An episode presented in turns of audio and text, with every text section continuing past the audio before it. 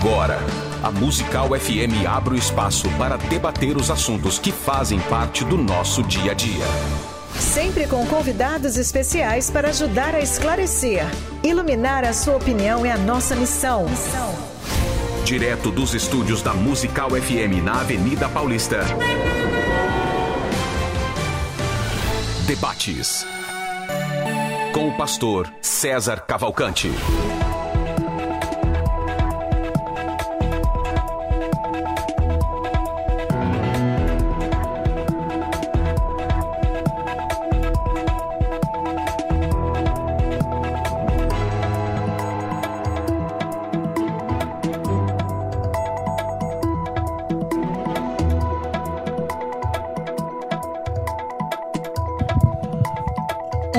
Na graça e na paz de nosso Senhor e Salvador Jesus. Eu sou o pastor César Cavalcante e mais uma vez, para a glória de Deus, está no ar mais uma edição do debate da Rádio Musical FM, no oferecimento da Faculdade Teológica Bethesda, da Rádio Musical FM. Nós juntos, né, estamos oferecendo aí para vocês esses três dias de debates, onde nós temos aqui, por um lado, o engenheiro, é, químico, também gestor ambiental, ambientalista de energias renováveis, divulgador científico, muito conhecido no Brasil, o Francisco Quilmento. É, Francisco, mais uma vez, bem-vindo aqui à nossa mesa de debates. Um bom dia a todos. Grato. Maravilha. E com a gente também, nesse último dia, o Dr. Marcos Eberlin. Ele é um conhecido criacionista no Brasil e no mundo, doutor em Química, pós-doutorado no Laboratório Aston de Espectrometria de Massas, pesquisador da Unicamp, coordenador do Núcleo de Pesquisas Avançadas, que é o Discovery Mackenzie, é presidente da Sociedade Brasileira do Design Inteligente, membro da Academia Brasileira de Ciências. Marcos, bem-vindo mais uma vez. É um privilégio mais uma vez estar com você aqui, Pastor César, Francisco e a todos que estão nos seguindo. E não há nada mais divertido e interessante do que discutirmos as nossas origens. Por isso que estamos aqui. Maravilha. O tema hoje, hoje é o terceiro, nosso terceiro dia né, de debate seguido. O tema hoje é criacionismo versus evolucionismo. Uh, formas de vida, modificações ao longo do tempo ou uh, estruturas criadas prontas. Então vamos lá. Formas de vida, modificações ao longo do, do tempo ou criados prontos.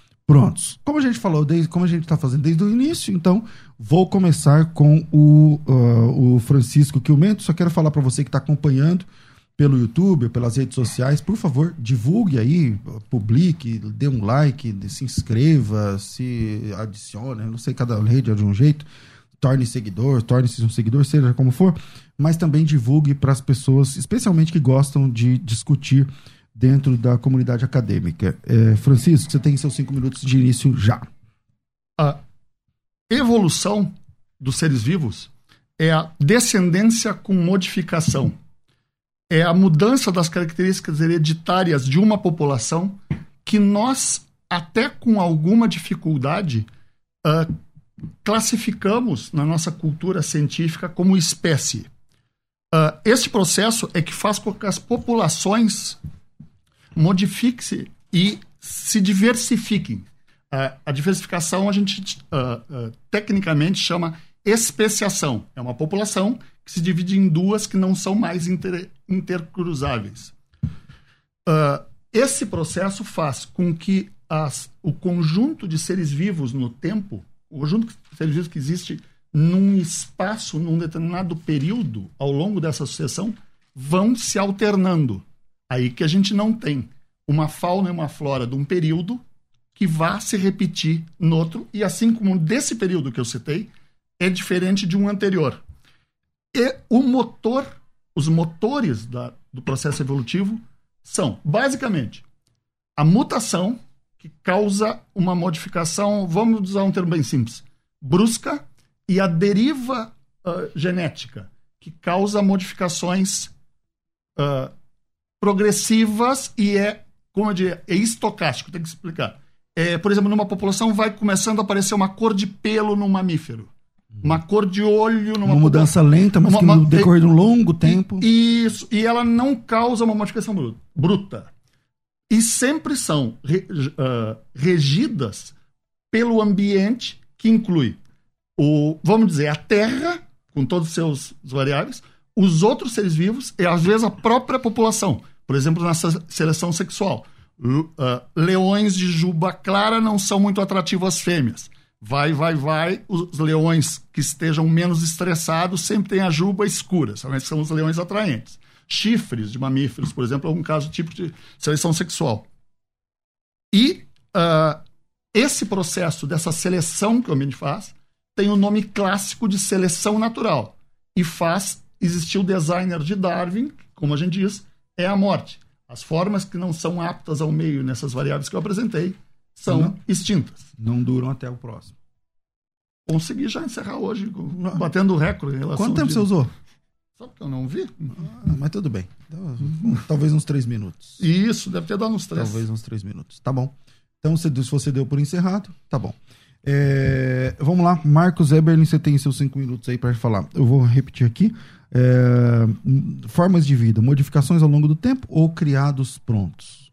É, pastor César e Francisco e todos que estão nos ouvindo, eu entendo que nós fomos criados prontos, porque senão eu vou ter que entender que tudo isso surgiu de uma nuvem gasosa em expansão controlada.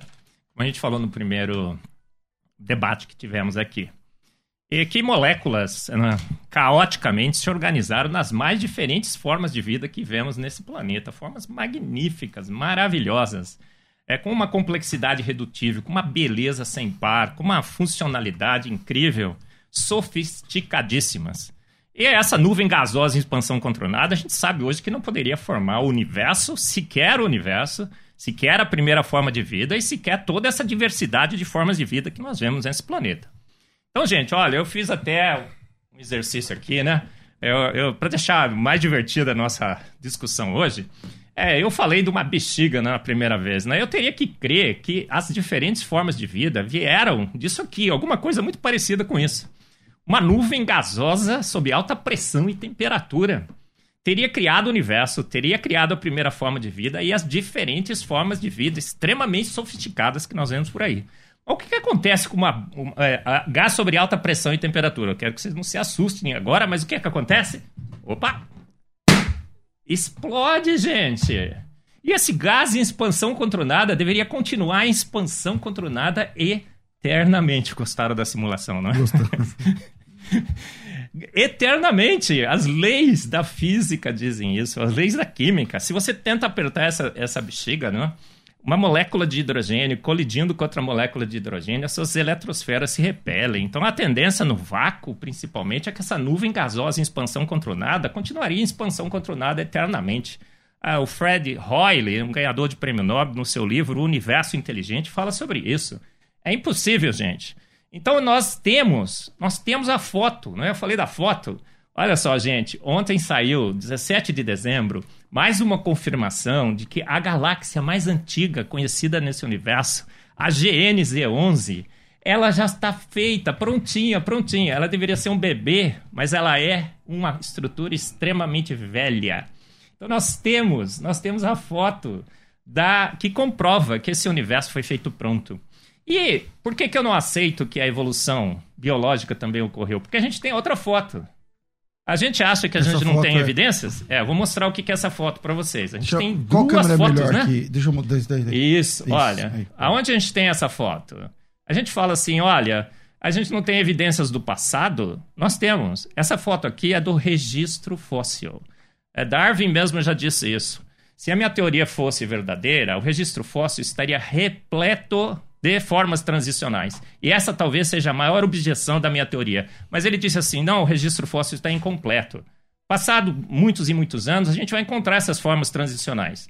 Ah, o Stephen Gould disse isso, um dos maiores paleontólogos. A evolução nunca foi vista nas rochas. E essas formas transicionais entre humanos e chimpanzés, né? aquele, aquele ancestral símio comum, as formas transicionais que teriam gerado as diferentes formas de vida nunca foram encontradas no registro fóssil. Pelo contrário, nesse livro, Stephen Meyer, Darwin's Doubt, a dúvida de Darwin, que era o registro fóssil, ele fala: olha, a gente vai no registro fóssil, não tem vida, não tem vida, de repente a gente encontra algumas formas assim simplificadas de vida que a gente encontra hoje no, no solo, e de repente a vida, bum, explode. Explode como explodia a bexiga aqui, né? Na explosão cambriana. Ah, os diferentes tipos de formas de vida aparecem prontos. E o que acontece com eles? Eles têm essa, essa modificação lenta, gradual e sucessiva, essas transições nas mais diferentes formas de vida. Está na foto que a gente tem no, no Museu da Vida? Não se encontra, gente. Então, os dados refutam a ideia de que o universo poderia ter sido formado de uma nuvem gasosa em expansão. Que aquela ameba primordial poderia ter dado origem às amebas evoluídas que estamos aqui, né? As três, né? Não pode ser, gente. E, e, e, as fotos que nós temos, né? A gente tem duas fotos aqui que são definitivas. As fotos que nós temos no registro fóssil, o registro fóssil Museu da Vida refuta a evolução. A gente nunca encontrou as formas transicionais entre é, chimpanzés e humanos a partir daquele ancestral okay. símio comum. Não encontramos as formas é, transicionais para morcego e tantas outras formas de vida. Então, os dados me impedem, me impedem de concluir que a evolução fez a vida. Nós fomos feitos prontos. Ok. Vamos lá. Agora a gente vai na, no, no, estilo de perguntas e respostas, conforme a gente tem feito esse modelo e está funcionando. E mais uma vez, parabéns aos nossos debatedores que têm aí, com muita educação, se comportado durante esse período. Vamos lá, é, Francisco, você tem a sua, sua vez. Obrigado, Darwin, por tê-lo colocado na minha mão. Por Boltzmann, Eberlin, o que diabo tem a ver? Uma coisa que a gente já colocou no primeiro dia, que é o teu designer já ter criado o universo pronto e não ter havido gases agregando tal. A forma de vida toda especial que você colocou, o primeiro ancestral universal, Luca, você colocou no segundo dia, no segundo dia, a Eberlin apresentou, tem até um texto com um tom bíblico, de uma forma de vida que tem todos os mecanismos, com evolução a partir desse ser. Por favor, a sua foto do registro fóssil. Obrigado. Todas as formas no tempo são fixas? Todas são fixas? Onde é que está uma baleia azul no Cambriano? Onde é que está um mamute no Permiano? Se elas são fixas, as 8,7 milhões de espécies hoje vivas, vivas no planeta, na escala já de uh, configuradas como sendo bem definidas, com a sua dissertação bem clara, sua descrição em dissertações, que é o tipo de paper que se faz para ser vivo, na escala de 1 milhão e 300, onde é que estavam todas essas no passado que você apresenta? Agora, a pergunta que eu tenho para fazer com você não é propriamente essa é o seu designer tão capaz e competente botou todo o maquinário celular lá atrás, numa célula, e agora ele se torna um artesão atrapalhado que tem que ficar montando cada um desses seres vivos, célula por célula. Onde antes era um engenheiro que, como você mesmo apresentou, construía máquinas automatizadas e mecanizações, agora ele tem que montar peças por peças repetidamente. Ele deixou de ser um engenheiro que planeja, que projeta, um, um bom designer, para ser um artesão que monta coisas. Vamos lá. É, Francisco, é, o que, que nós vemos no registro fóssil? As formas aparecem prontas e algumas desaparecem prontas. É, se ele decidiu fazer tudo de uma vez, ou se ele fez ao longo do tempo, há uma discussão sobre isso. Inclusive, tem amigos né, cristãos que acham que Deus fez um criacionismo progressivo. Eu não sou dessa linha. Eu entendo que esse registro fóssil foi formado rapidamente, porque isso se percebe. As camadas estão, por exemplo, nos Estados Unidos, nós temos camadas de registro fóssil que se propagam por todo praticamente o continente americano, na América do Norte. As camadas estão perfeitamente alinhadas, parece que isso foi uma deposição rápida. E essa, essa sequência de animais tem outras explicações. Agora, o grande problema do registro fóssil, que a evolução não explica, é como os dinossauros surgiram. Não, não tem ancestral para dinossauro, não tem ancestral para morcego. Ah, outro dia mostraram lá, olha, esse aqui é o ancestral do morcego. A gente foi olhar o paper, né? Eu fui olhar o paper assim, olha, é 98% parecido com o morcego é, é moderno. Gente, 98% está dentro do erro experimental. Ele é um morcego. Ah, o Archaeopteryx é uma forma transicional entre os, é, é, entre os répteis né, rastejantes e, e, o, e o morcego voador. Aí, uh, e o pássaro, e os pássaros. Gente, a gente já sabe, a gente tem artigos na Nature e na Science que mostram que o Archaeopteryx é um pássaro. É o único que eles tinham foi esse. Então, o que, o que o registro fóssil mostra? As formas de vida surgem prontas surgem prontas. A ordem de, de deposição tem discussões, mas elas surgem prontas. E elas continuam se diversificando. no, dentro do nível de família, como o Michael Behe mostra no seu novo livro, uh, Darwin de Wolfs, e essas modificações são restritas ao nível de família. Então a gente sabe hoje pelo registro fóssil, não é que elas, aparecem prontas, se diversificam dentro do nível, nível de família e algumas coisas estão sendo extintas. Ok. A, a, o registro fóssil mostra que a vida era mais rica Ok. antes. É, é, Heber, sua vez de perguntar. Você fez a pergunta. Claro, mas- réplica. Oi? Réplica. Tá bom. Você Sim, claro. Bom, ele permitiu algumas vezes, agora é sua vez de permitir. Com certeza, lá. com certeza. Arc Archaeopteryx para aves. Dinossauros. Você não encontra no Cambriano um dinossauro. Você encontra no Permiano um proto-dinossauro. Aí no Triássico você vai ter dinossauros, inclusive com graduações de números de dedos. Mas nota, você diz que em cada uma dessas camadas surgem essas. Vamos nos concentrar. Faunas. Muito bem. O, o teu designer teve que ser de novo ah, incapaz de criar um mecanismo que você mesmo apresentou na origem da vida, que produz essas formas continuamente, e ele tem que, em cada período histórico, cada camada de deposição, cada estratigrafia, montar de novo. Ele continua apresentando incompetência. Ele perdeu capacidades que ele tinha na origem da vida. E eu não entendo agora como é que o teu designer deixou de ser inteligente. Onde antes era um designer das lacunas, para um designer com- competente das lacunas, pra- passou a ser um designer com lacunas de competência. E eu não entendo onde é que você quer chegar com isso. Posso comentar de novo rapidinho? Eu- eu aceito uma rapidinho? tréplica. Assim, ó, gente, é interessante que agora o, o Francisco está tentando discutir como que o designer fez, quais são as características, quais as intenções, se ele é perfeito, se ele é imperfeito. Bacana, Francisco. Quando a gente chega nesse nível, não tem problema. A gente sabe que foi um designer, não sabe? E a gente vai discutir como é que ele fez, se ele é imperfeito, se ele não é. Mas as evidências de que foi ele são imbatíveis, não são? Agora é sua vez de fazer pergunta. Sim.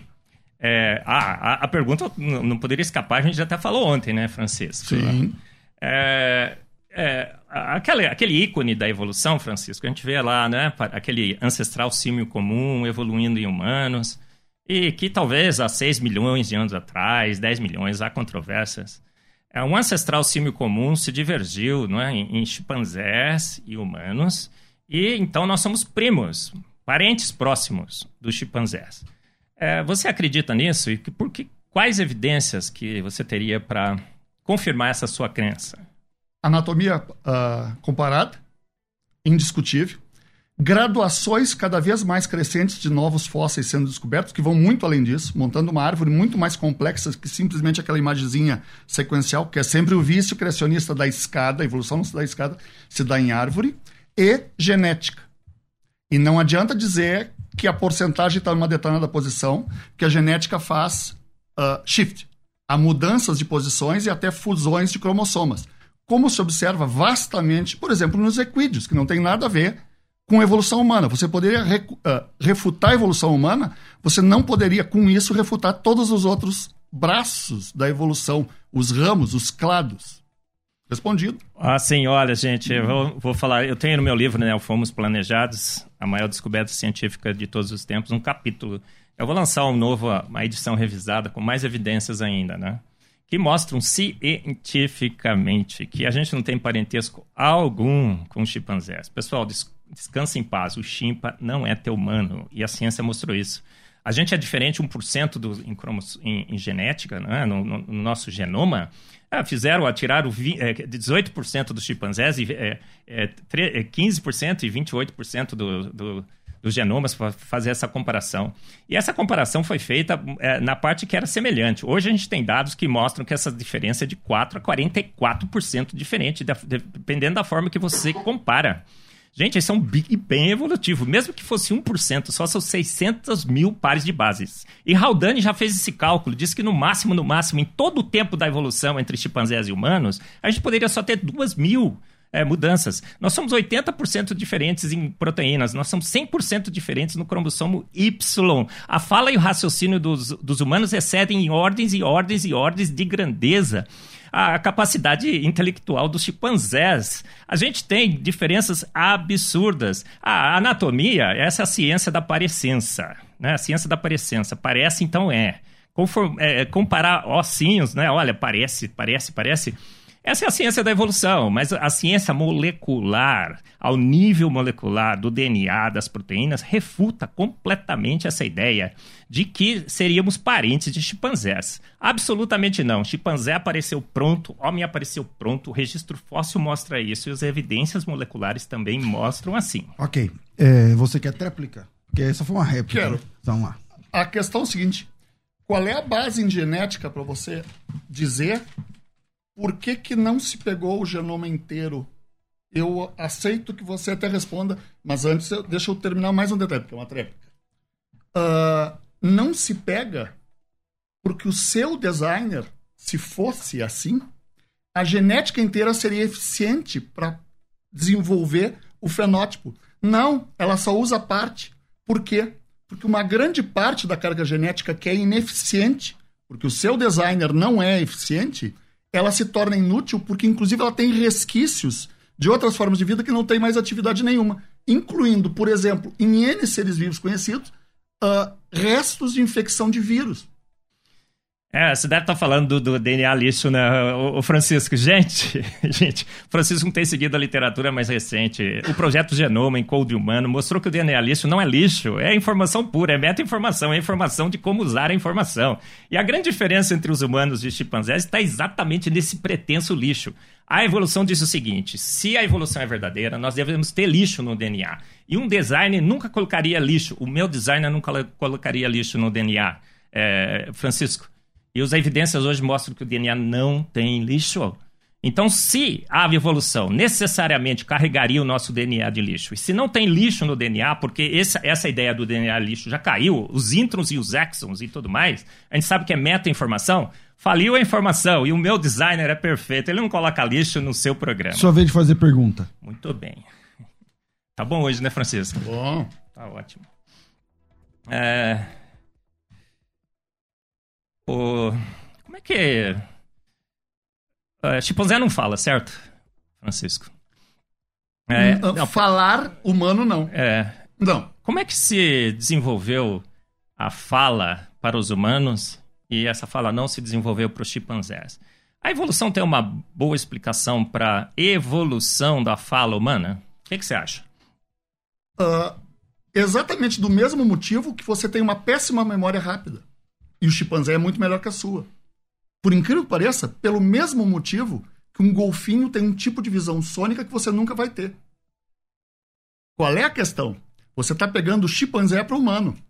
E tem graduações no meio, não do chimpanzé para o humano, do ancestral comum que nós temos com o chimpanzé atual. Então você pega, por exemplo, um Homo erectus que passa 1,2, 1,3 milhão de anos com um cérebro tão limitado que a única coisa que ele faz é uma pedra pontuda. Não é nenhum machado, não tem cabo, uma pedra pontuda. E ele não pode largar aquilo ali, senão ele vai morrer. E ele não é mais um chimpanzé. Ele anda, já tem certos instrumentos, inclusive nos últimos períodos, que pode ser centenas de milhares de anos, já dominava porte do fogo. E vivia de perseguir caça, coisa, a caça dos outros seres. Uh, e buscar tutano de carniça. Então, esse animal, que nós somos animais, não é mais um chimpanzé. E já tem uma gradação de inteligência crescente. A partir de tanto, aquele uh, uh, uh, qualquer coisa começa a virar uma simbologia de algo. E isso vai causando uma vantagem evolutiva. E a seleção seleciona. É, muito bem, gente. Eu, uma vez eu participei de um congresso, o, design, o, Discovery Institute nos Estados Unidos organizou entre defensores do design inteligente e da evolução. Inclusive, a gente foi discutir a origem da fala humana. E a grande conclusão do congresso é que a evolução simplesmente não tem a menor ideia, porque é um dos grandes empecilhos para a evolução. Como que o humano evoluiu uma fala tão complexa, tão complexa? E a língua, na realidade original, deveria ser mais complexa. O latim original, né? o, hebra... o latim ancestral é muito mais complexo do que o latim que já existe hoje, né? Ele foi simplificado e tudo mais. E a gente sabe, né, Francisco, que a gente tem que aprender a falar entre 3 a 5 anos, senão você nunca mais aprende a falar, né? E essa, é... então, a grande questão para a evolução é o seguinte: a gente e a gente aprende a falar com as nossas mães. Então, quem, for... Como... quem foi a primeira mãe que ensinou seu primeiro filho a falar se ela não falava? Então, é um grande mistério evolutivo a fala humana. Aí, inclusive, nós temos um cérebro quatro vezes maior que os chimpanzés, né? Porque a gente tem propriedades cognitivas muito superiores aos dos chimpanzés, inclusive a fala e o raciocínio. A fala e o raciocínio é o grande empecilho, um dos grandes empecilhos para tentar nos qualificar como primos de chimpanzés. Não somos primos de chimpanzés. Fomos feitos prontos, chimpanzés como chimpanzés, sem falar, humanos falando, falando uma língua extremamente complexa que está se simplificando. Bom, Francisco, você pode fazer uma tréplica ou você pode fazer a sua pergunta agora? Eu prefiro a tréplica. Manda. Uh, você falou quatro vezes maior. Por que, que você esquece que talvez tenha tido um dois? Talvez tenha tido um, um e meio. Da mesma maneira que um três vezes maior. Por que, que não, não deixa aparecer, inclusive que está no registro fóssil, e que teria ter sido uh, surgido instantaneamente, e de novo, com o seu designer que passou a ser incapaz, que teve que montar esse ser vivo nesse período. Porque antes ele não existia. Você mesmo afirmou que ele não existe no registro fóssil. Ele surge miraculosamente. Você tem que montá-lo. Seu designer passou a ser incapaz e tem que montá-lo. E é. aí, uh, Perdão? Uhum. Não, não existe transformacionismo. Eu não nasço humano e aprendo da minha mãe. Eu nasço um proto-humano e aprendo uma proto-linguagem humana da minha mãe proto-humana ao longo de centenas de milhares de anos, gradualmente havendo acréscimos. Não existe Pokémon em evolução. Para de fazer surgir, surgir, fazer surgir coisas miraculosas com passos fantásticos aqui, porque o registro fóssil não mostra passos fantásticos.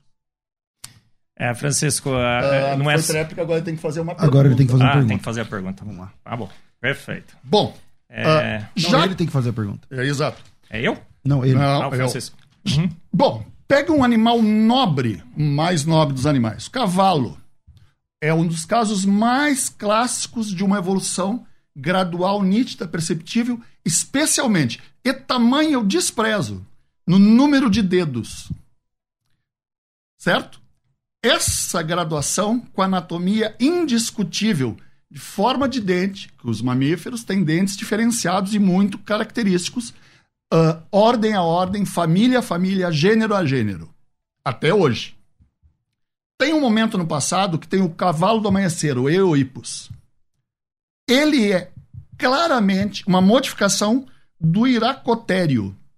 Como é que você diz agora que o iracotério, que você não tem como diferenciar de maneira nenhuma, você não tem dado para fazer isso, de dizer que ele é diferente de uma primeira girafa, de um primeiro rinoceronte? Só para a gente se situar, esse cavalo que você está apresentando, ele é um cavalo ou é uma outra espécie? Você está falando de uma especiação ah, ou de uma mudança, uma acomodação na espécie? Ah, não, aí que vem o detalhe. São populações que se sucedem.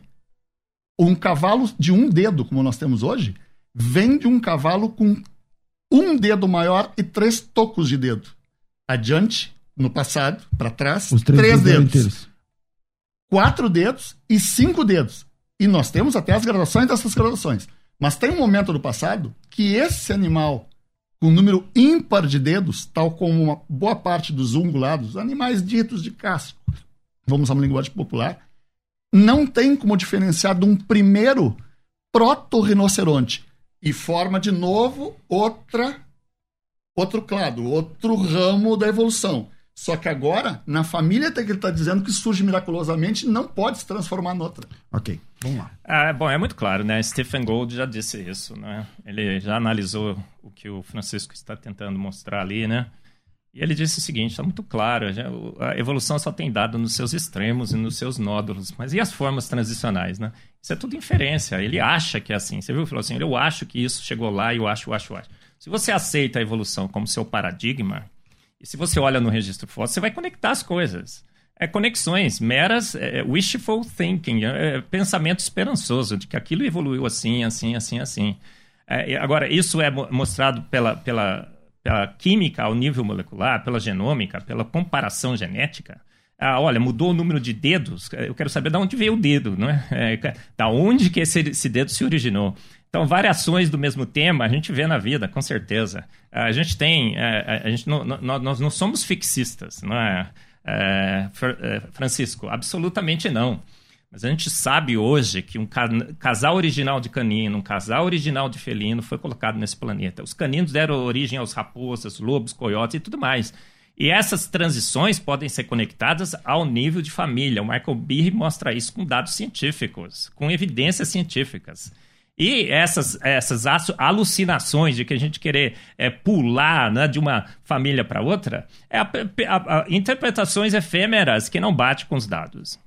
É sua vez de fazer pergunta. Opa, vamos lá. É, Francisco, agora vai ser boa, hein? É, uma, uma das grandes justificativas da evolução é que nós temos vários ferro, ferro velhos aí nos, na, na vida os bad designs, coisas mal feitas e tudo mais. E, por exemplo, eles citam o apêndice, as amígdalas. Ah, o biólogo Henrique vive falando o seguinte: são as gambiarras evolutivas, não é? Por exemplo, o pseudopênis da hiena. Olha que coisa absurda e tudo mais. É, você acha que a vida realmente está repleta de gambiarras evolutivas e, se, e, que nós temos realmente bad designs? Por exemplo, o apêndice? Uh, sim, nós temos, mas eu acho, eu, eu sou meio megalômano quando eu trato de seres vivos. Eu prefiro pegar animais bem grandes, que é aqueles que você não consegue encontrar com anomalocaris lá no Cambriano. Não, não tem uma baleia do lado de um camarão. Uh, os ossos do quadril da baleia. Hoje, resquícios de ossos das patas, certo? Volta e meia se manifesta golfinhos, principalmente com quatro barbataninhas.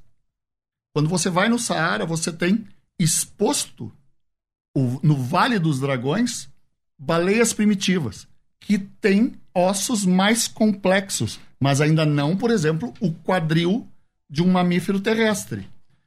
Ah, tá ali todos os passos que você tem no registro fóssil. O problema é aquele que você está pegando para justificar a, o seu surgimento miraculoso. E você esquece os passos que você tem que explicar o surgimento miraculoso e você tem que determinar o seu fixismo que você está afirmando. Uh, fui claro ou, ou, quer que eu dê um detalhezinho? Não, foi, entendi. Não, não, não, tá. não sei se todos entenderam, eu entendi. não, é, exato. Então você pega assim, ó. Uh, hoje é gambiarra, é o que restou. Tal qual um apêndice, análogo ao apêndice em situação, análogo ao nosso cóccix. Mas você não pega aquele lado do passado que mostra esse ponto intermediário. Ah, bom, o Francisco falou daquelas patinhas mutantes, né? Que se transformaram, né? Uma barbatana lá qualquer lá do peixinho que se transformou numa patinha. É, o Selacanta foi o grande exemplo que a biologia usou. Inclusive, existem até em alguns livros de biologia até hoje. Olha lá, tá vendo? A patinha mutante, né? Ela tá barbatando, tá, aquela barbataninha do peixe está se transformando numa patinha mutante. Primeiro que as estruturas são extremamente complexas extremamente diferentes. É, teria um Big Bang evolutivo para transformar uma na outra. Ah, no Selacanto, por exemplo, a gente encontrou o Selacanto andando nos mares. 200 milhões de anos atrás ele teria sido extinto, né? E aquela barbatana foi evoluindo na patinha mutante que estava no livro de biologia. A gente encontrou o Selacanto nos mares e ele é igualzinho o Selacanto que estava no livro de biologia que teria sido extinto há 200 milhões de anos atrás. Eu perguntei do apêndice, mas o, o o Francisco não quis falar do apêndice, né? É, depois eu vou, ver se eu pergunto de novo para ele na próxima pergunta, mas o, o apêndice, todos os bad designs, a gente tinha uma lista de mais de 200 bad designs.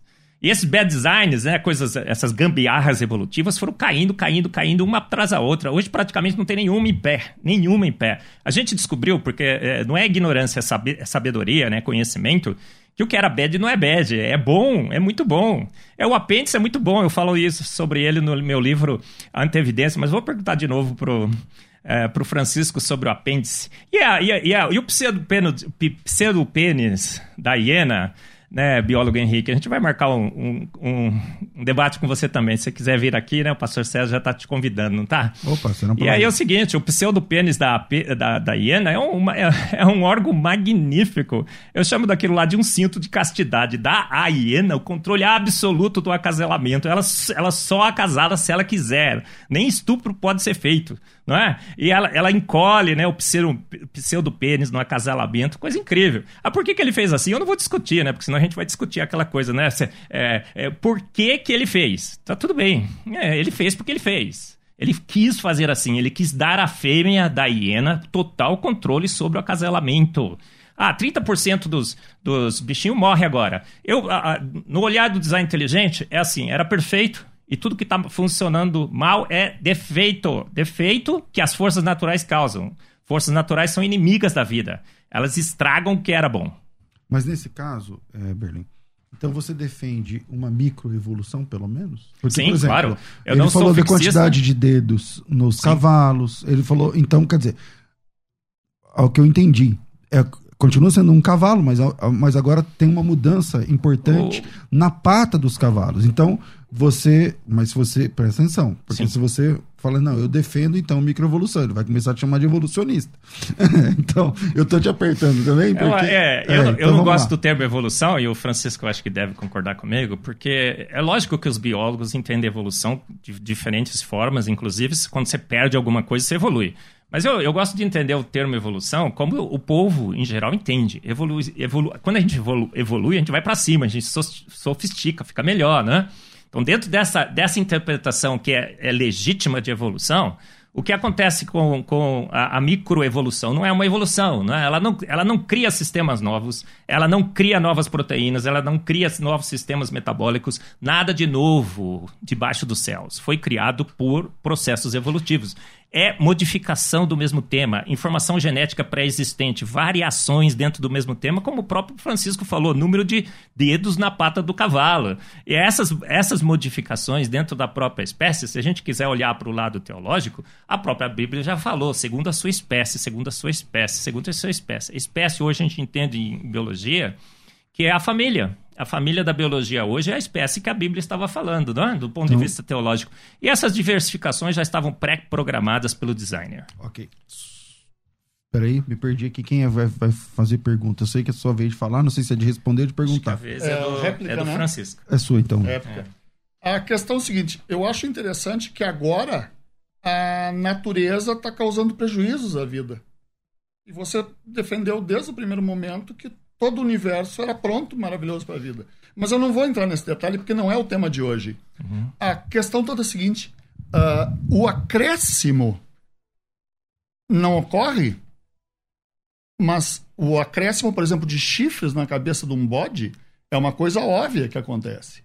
O acréscimo de dedos na, par, na, na nadadeira, na protopata de um parente do selacanto, que não tem a ver com esse que está agora aí, também é um acréscimo de componentes. E não tem a ver com degeneração. Por outro lado, o maquinário celular, um determinado protozoário que perde a mitocôndria e consegue viver no, nas vísceras de um cupim, perdeu o seu maravilhoso maquinário celular uh, perfeitamente desenhado de um engenheiro perfeito. E agora está funcionando melhor. Evolução não pode ter sentido. Não há a questão de um acréscimo de componentes, de uma complexação que seja dita como somente uma vantagem e nem a perda que possa ser dito como uma desvantagem. Há uma nova adaptação ao meio, que por sinal está sempre mudando. Ah, e nós vamos concordar, né, Francisco? Parece que o Francisco é, concorda comigo, então, que a, a, o que acontece são difer, é, diversificações dentro do mesmo tema. Eu não estou preocupado de saber quantos dedinhos tem, eu quero saber de onde veio o dedo. Né? É, o número de dedos é definido pelo plano corporal, uma, uma, uma pequena mudança na, na, na, nas informações genéticas. Você pode ter mais dedos ou menos dedos. É como, por exemplo, o urso polar, né? ele tem o quê? A urso polar, a, os evolucionistas falam assim, evolution in action, evolução em ação. Os, os Uh, os vírus, né, eles evoluem, evolution in action. Bactérias que resistem a antibióticos, evolution in action. A gente foi olhar, para, é, por exemplo, no urso polar, o que, que acontece? Ele perdeu a capacidade de sintetizar o pigmento, por isso que ele é branco. Ele tem que comer foca todo dia porque ele perdeu a capacidade, né, como o urso polar original, que é o bom, né? Tá, as coisas estão se estragando, né? A evolução está preservando o menos ruim, né? O menos estragado, vamos dizer assim.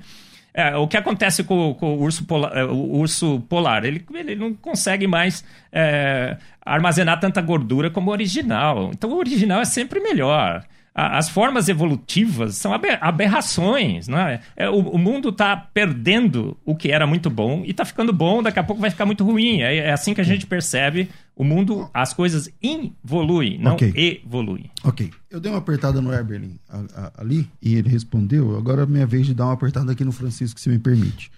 Francisco, É, se você defende que o ser humano é uma evolução do chimpanzé, Não, perdão, perdão, perdão. Do ancestral anterior, mas eu, ente- eu já entendo Tudo a bem. base da sua pergunta. uma sessão anterior, ok? É, como você explica o conceito de moralidade? Porque na, na, na evolução, o mais forte suplanta o mais fraco e vive. É, é, O, ele vive. O mais apto vive. o mais apto vive. Entanto, se o mais forte, no sentido até celular, molecular, o melhor, o melhor triunfa. É, se você descer aqui, a gente está no 14 andar, e ver um rapaz de 30 anos batendo numa senhora de 80, a sua tendência é s- chamar a Defender. polícia, defender e tudo mais. Mas isso não acontece da- de onde nós evoluímos. Isso não acontece. É, não tem esse conceito de amar a mãe, de respeitar o pai, de e tudo isso.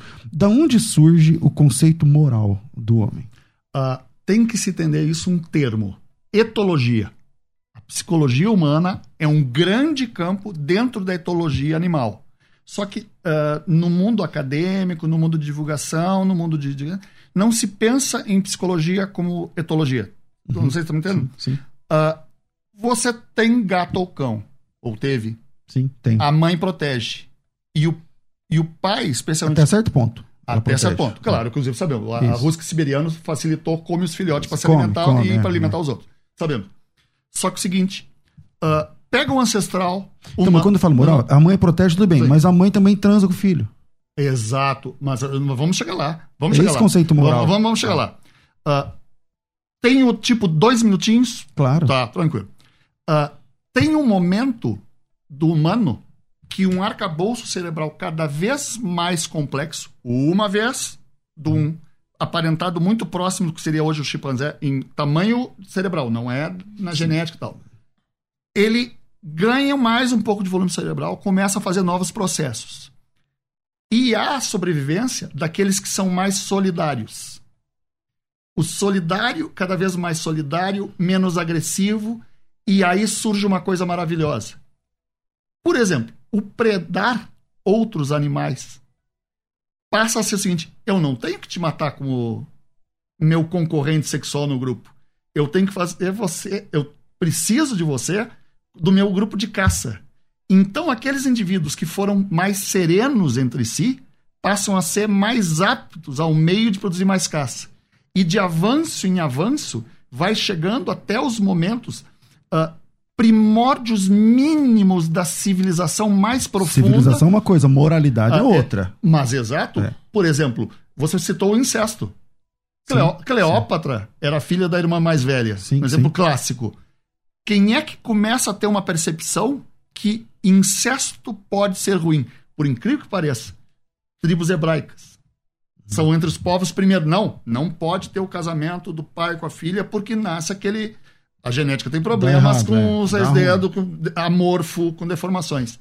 E isso vai sendo agora com uma construção cultural.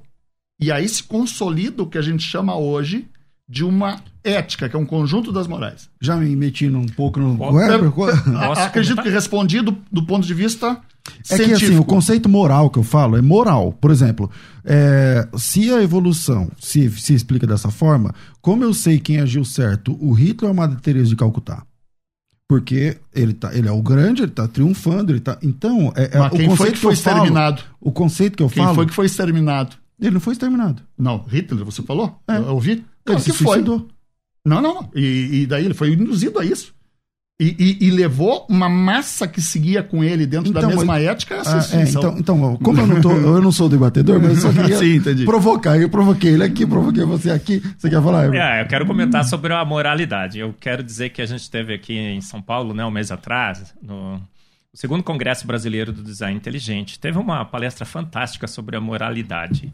E todos os dados mostram isso, que essa mo- moralidade é inata. A gente nasce com uma moralidade pré-registrada em nós. E aí se fala, é, se discutiu, né, se- é, algumas palestras também que se seguiram, né, com neurocientistas é, é, que defendem o design inteligente, mostrando que a, essa moralidade, principalmente a bondade, não faz nenhum sentido à luz da evolução. Você não deveria ser bom, você deveria ser ruim. Né? Você deveria querer exterminar o outro, porque você tem que sobreviver. A sobrevivência do mais apto e do mais, do mais ruim. Né? A bondade não faz sentido nenhuma. Nenhum. Então a moralidade, a bondade, não? É? Essas, essas características únicas nos mostram que fomos feitos prontos.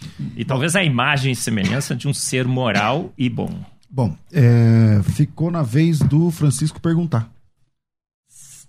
Uh, Era minha vez, mas tudo Ah, bem. não, não. É, é eu, eu, me confundi, né? Eu tava sentindo. não, é, é, é, sua vez, Herbert, é verdade. eu até fiquei confuso porque não tá na hora. Não, é verdade. É só é, outra grande dúvida né, que surge quando a gente vai tentar imaginar que as diferentes formas de vidas foram produtos de um processo evolutivo, não é? Que privilegia o mais apto, o mais capaz, é, o mais forte, não é?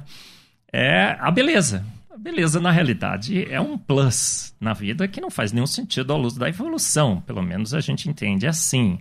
Então, os pássaros são magnificamente belos, né? a vida é bela. As, as folhas têm, têm formatos magníficos. Folhas só para evaporar água, elas não deveriam ser assim, não é? Então, é, o que, como é que você explica, Francisco, a beleza do ponto de vista evolutivo? O dos pássaros, por exemplo. Uh, pássaros têm olhos que detectam cor, inclusive nas aves de rapina com uma ótica melhor que a sua e que a minha, uh, com a nossa, perdão, né? Melhor que, aliás, de qualquer mamífero. Uh, a cor passa a ser, as penas passam a ser não só mais o, a proteção térmica, que é a origem delas, não mais também apenas estrutura para voo, para formar um corpo sustentante, como passa a ser um atrativo às fêmeas dessa cor. Inclusive surgem os rituais. Só que nota, eu acho que ninguém considera um urubu bonito, e nós estamos falando de ave. Por outro lado, esqueça o visual. É que nós, como animal humano, somos muito visuais. Vamos pensar em cheiro. Nós nos agradamos dos ésteres, por exemplo, de flores, sabemos disso, né, com químicos, ou da formação química, das flores que atraem determinados insetos. Porém, há flores cuja polinização não é feita para insetos que estejam, uh, sejam atraídos por um cheiro que seja agradável humano. E é um cheiro de fezes, porque são polinizadas por moscas. Então, a apreciação de beleza na natureza, eu não acho uma hiena bonita. As hienas entre si se acham bonitas, se acham atraentes, até por agressividade. São mecanismos também. A agressividade junto a outro macho que mostra qual é o mais forte. Então é sempre uma subjetividade humana e em evolução dizer isso é perigoso. Porque não é o mais forte. Uma formiga isolada não é mais forte que qualquer pássaro que ela pede, consiga predar na Amazônia. Mas ela consegue formar uma coletividade, que é um tipo de comportamento etológico, que faz ela ter vantagem. Então é novamente o mais apto, não o mais forte, o mais belo, nem algo mais que seja simplesmente uma visão humana. Bom, a gente está indo para o final. Então Posso só concluir? Olha, segundo o Congresso Brasileiro do Design Inteligente, nós temos uma palestra magnífica sobre a beleza e como ela não faz sentido à luz da evolução. Ah, o pássaro macho é mais bonito? A gente tem pássaro macho e fêmea, que o casal são extremamente bonitos. E tem casal que são feios, dois, marrons, né? Do ponto de vista humano, como o Francisco falou. Darwin disse isso: olha, só contemplar as penas do pavão me deixa é, perturbado, porque ele não entendia a luz da evolução, o pavão. O pavão, a, gente, a fêmea não enxerga as cores. O Francisco falou de seleção sexual, né? Diz que a pavão é, seleciona o pavão mais bonito. Não seleciona, ela seleciona o que tem o melhor canto. Então, a, a, a, cor do pavão, que é um jogo de ótica, não na é realidade. Pra, não é pra, pra não é pra fêmea. fêmea. Não é pra fêmea. A fêmea não enxerga as cores. Ela enxerga só um pontinho lá naquele, no, me, no meio. Então, aquilo lá é um show. É um show do designer exibido e exagerado. E o show é para o ser humano, que nós enxergamos 10 milhões de diferentes tonalidades de cor. Não tem nada a ver com o processo evolutivo. Ele fez para decorar a sua obra. Bom, é, eu como é, esse é o último dia desse debate, e eu tenho agora, fazendo aqui as contas, até 55, eu tenho menos de 10 minutos. Eu vou deixar cada um com pelo menos uns. Dois deixa eu ver aqui. Dois e meio, dois, dois minutos e meio, para ter a sua fala final. Assim eu dou tempo com, com, com mais calma para vocês e não fico cortando vocês. Comecei com o Francisco, termino com o Francisco. Bom, ao longo desses três dias, o Eberlen apresentou uma causa material, que foi produzida pelo designer dele, uma causa formal, que é o design, mas ele não apresenta, e nunca conseguiram apresentar, ninguém do design inteligente conseguiu apresentar, a causa aristotélica eficiente. É como é que foi montado, independente do problema da lacuna de competência, que eu acho que é definitivo entre nós. Né? Não conseguiu apresentar isso. A questão é a seguinte: uh, nada faz sentido em biologia não ser a luz da evolução. Ela é bem mais esperta que você pensa. Para o pavão, talvez sons, talvez a seleção humana que tenha propiciado o pavão. Isso não vale para papagaios e araras, que por sinal formam um grupo todo, muito claramente oriundo de uma mesma forma original. E que tem uma forma original a ver com o falcão, que nós até achamos bonito e apto, só que é um animal muito mortal. Então tem que se deixar o que a gente brinca, o A de fofura e o A de beleza e o A de complicadinho como algo que seja evidência do designer. E muitas vezes tem que pensar o que, que é que ele apresenta que não tem essas características que também tem que ser inteligente e o competente que está faltando. Eu espero ter trazido uh, uma ilustração geral, desde a origem do universo, a evolução do universo, uh, os problemas imensos que tem na origem da vida, que sabemos, eu apresentei, eu, eu comecei admitindo o tamanho sim, do sim. problema que é, e evolução que há 150, mais de 150 anos, se mantém como a teoria e o conjunto de processos, não se diz fatos, uh, eixo da biologia, que antes nem existia como ciência. E agradeço muito o espaço que me foi dado pela rádio, ao pastor Maravilha. César e ao Eberlin como debatedor. Maravilha, obrigado. No final a gente dá um tchau ainda aqui. Eberlin, você tem os seus dois é. minutos e meio, mais ou menos isso. Pastor César, Rádio Musical, fantástico. Obrigado a vocês por essa oportunidade. Obrigado, Francisco. A gente se tornou um amigo. Eu gosto demais do Francisco agora, viu, gente?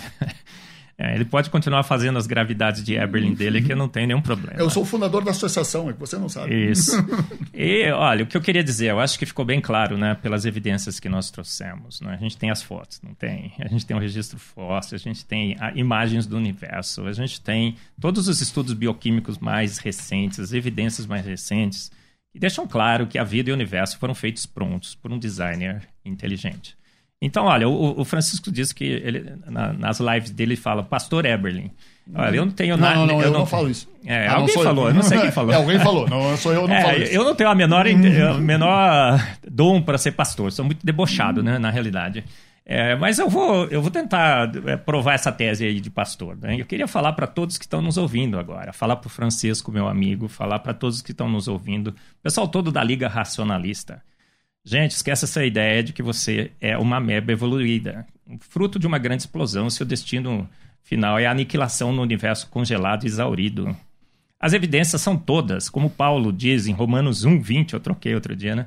É, por isso que quando você pastor nunca troca até os versículos, é, que os atributos invisíveis de Deus, o seu eterno poder e a sua divindade se veem claramente nas coisas que foram criadas. A gente mostrou isso aqui. Então você não é uma ameba evoluída, você é é fruto de um design. Você foi feito à imagem e semelhança. O salmista diz: um pouco abaixo de Deus me fizeste. Você é um ser especial, criado por um Deus especial, que a gente descobriu isso pela ciência, pelo exercer do, do, da atividade científica. Então saiba disso, que você é um ser especial, criado à imagem e semelhança de um grande Deus. Você não é uma meba evoluída. E parece que esse design se fez homem, Jesus Cristo morreu e derramou seu sangue na cruz por mim, pelo pastor César e pelo Francisco, que está aqui, Francisco. É isso que as implicações filosóficas e teológicas do design inteligente nos leva a reconhecer que somos seres especiais, criados à imagem e semelhança de um grande Deus que se importa conosco e que morreu por nós na cruz. Muito obrigado. Bom, eu quero agradecer. Eu acho que foi muito bom, né? Os, os temas. É difícil exaurir um tema, né? Mas é, no pouco tempo que a gente tem aqui, eu gostaria que fosse duas horas cada debate, mas é o que a gente tem para oferecer e oferecemos com muito carinho.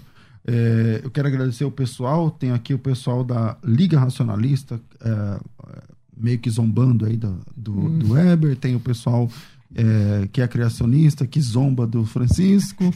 E, é, mas eu vi aqui dois homens é, íntegros que defendem suas posições com, com, com, com calor né? e, e, e com, com muita base. Que Deus abençoe vocês. Um grande abraço. Francisco, obrigado. Muito obrigado. Uh, mais uma vez, muito obrigado por esse espaço. Esperamos ter outra missão. Nós é. temos uma ideia rolando. Me deixou aqui uns, umas é, ideias, é, vai acontecer. Não, Parou, a, vai acontecer. a liberdade do céu César decidiu o que, que ele vai querer fazer Legal. sobre aquele tema lá. Vamos lá, vamos para frente. E mais uma vez, Evelyn, eu acho que, inclusive, os indianos têm uma coisa que eles falam sobre casamento que eu acho muito interessante. Cuidado com o que eu vou falar. uh, um casal, um par de, de opositores num tema, vamos mudar, são como dois diamantes. Só entre si eles se lapidam e ganham a melhor forma, mais estética. Então tem que haver o atrito. Porque só do atrito. A, a, a, você foi anos cientista. A gente sabe que é permanentemente um conflito. É isso aí. Tá? Fui e continuo sendo, né, Francisco? Mas, é, é, Evelyn, bem, obrigado também. Oh, mais foi um, um privilégio, gente. Foi magnífico. Um abraço, viu, Francisco? Um abraço. Outro. Estamos ficando por aqui. É, hoje nem fizemos propaganda, mas tudo bem, tá tudo certo, tá valendo. Eu fico por aqui, mas às duas da tarde eu volto com o bom e velho programa Crescendo na Fé. A gente volta a se encontrar às duas da tarde. Tudo isso muito mais a gente faz dentro do reino, se for da vontade dele. Você ouviu Debates na Musical FM. Dentro de alguns minutos, este programa estará disponível no seu aplicativo de podcast. Basta digitar Debates Musical FM e ouvir a qualquer momento, quantas vezes quiser. Disponível para Spotify, Deezer e os tocadores da Apple e Android. Musical FM. Mais unidade cristã.